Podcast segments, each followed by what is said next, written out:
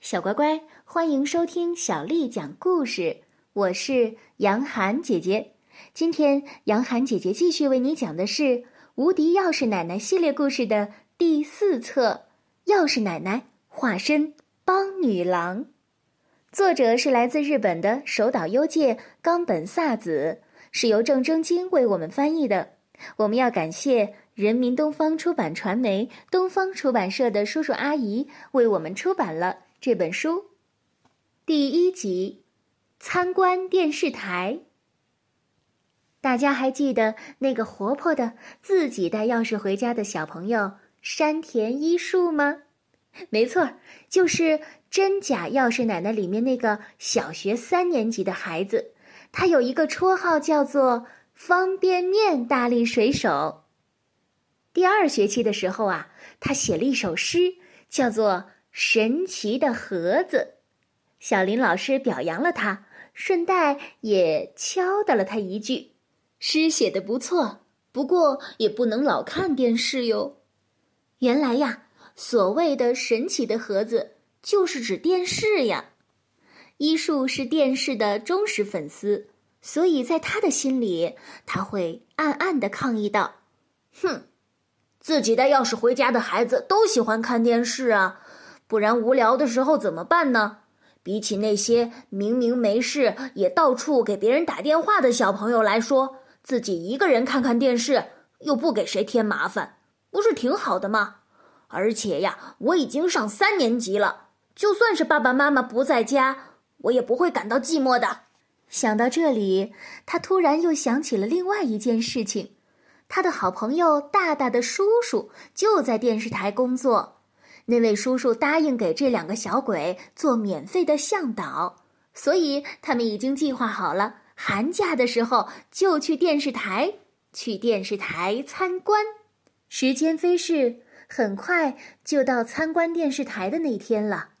一树特意穿上了妈妈刚刚给他买的新衣服，精神抖擞的出门了。到了电视台，大大的叔叔带他们去了午间新闻直播的控制中心。从中心的落地窗可以看到，新闻频道的一男一女两位当家主播正在里面的演播室里播新闻呢。控制中心里整齐地排列着很多的监控电视，上面正在播放五花八门的各种内容。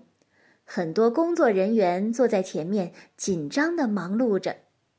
那个呀是导演，旁边的是技术指导。在旁边的那个是威毅，就是视觉工程师，负责控制画面和摄影的。啊，那个是摄像师，呃，那是音响师，负责调音的。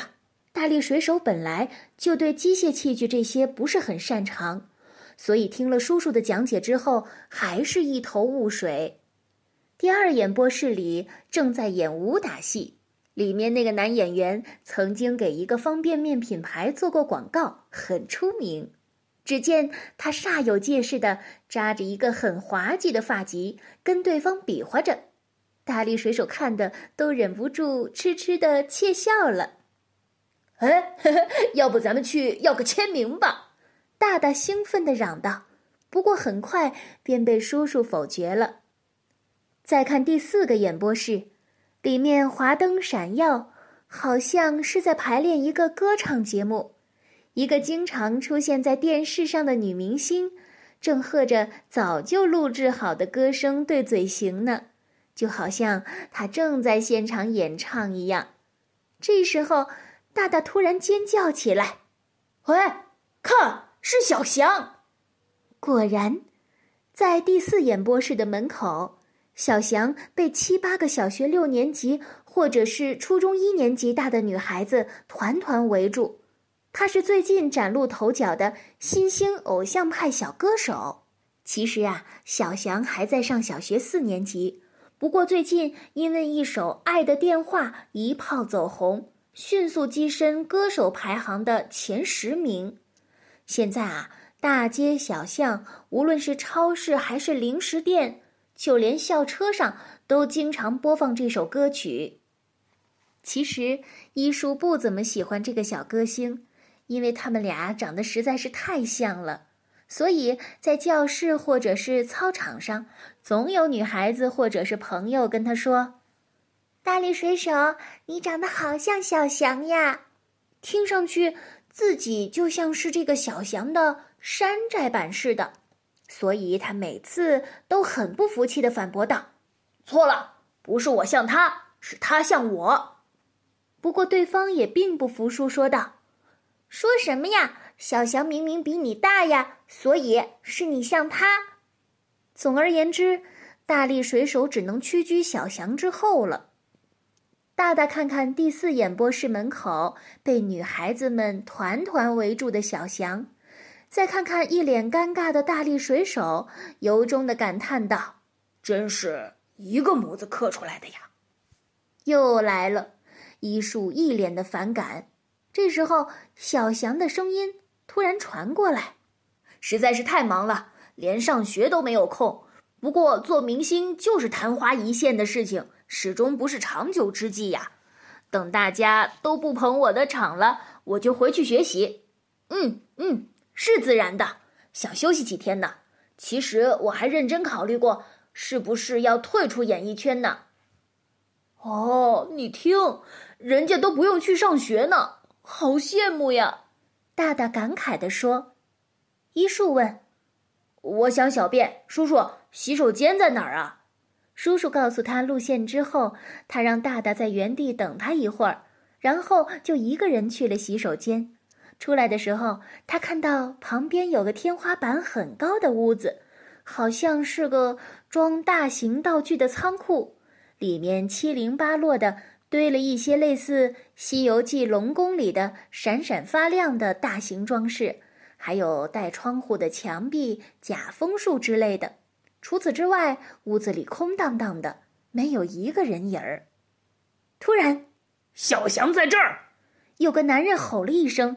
一树正要回头，却被一双粗壮的大手从背后反剪了起来。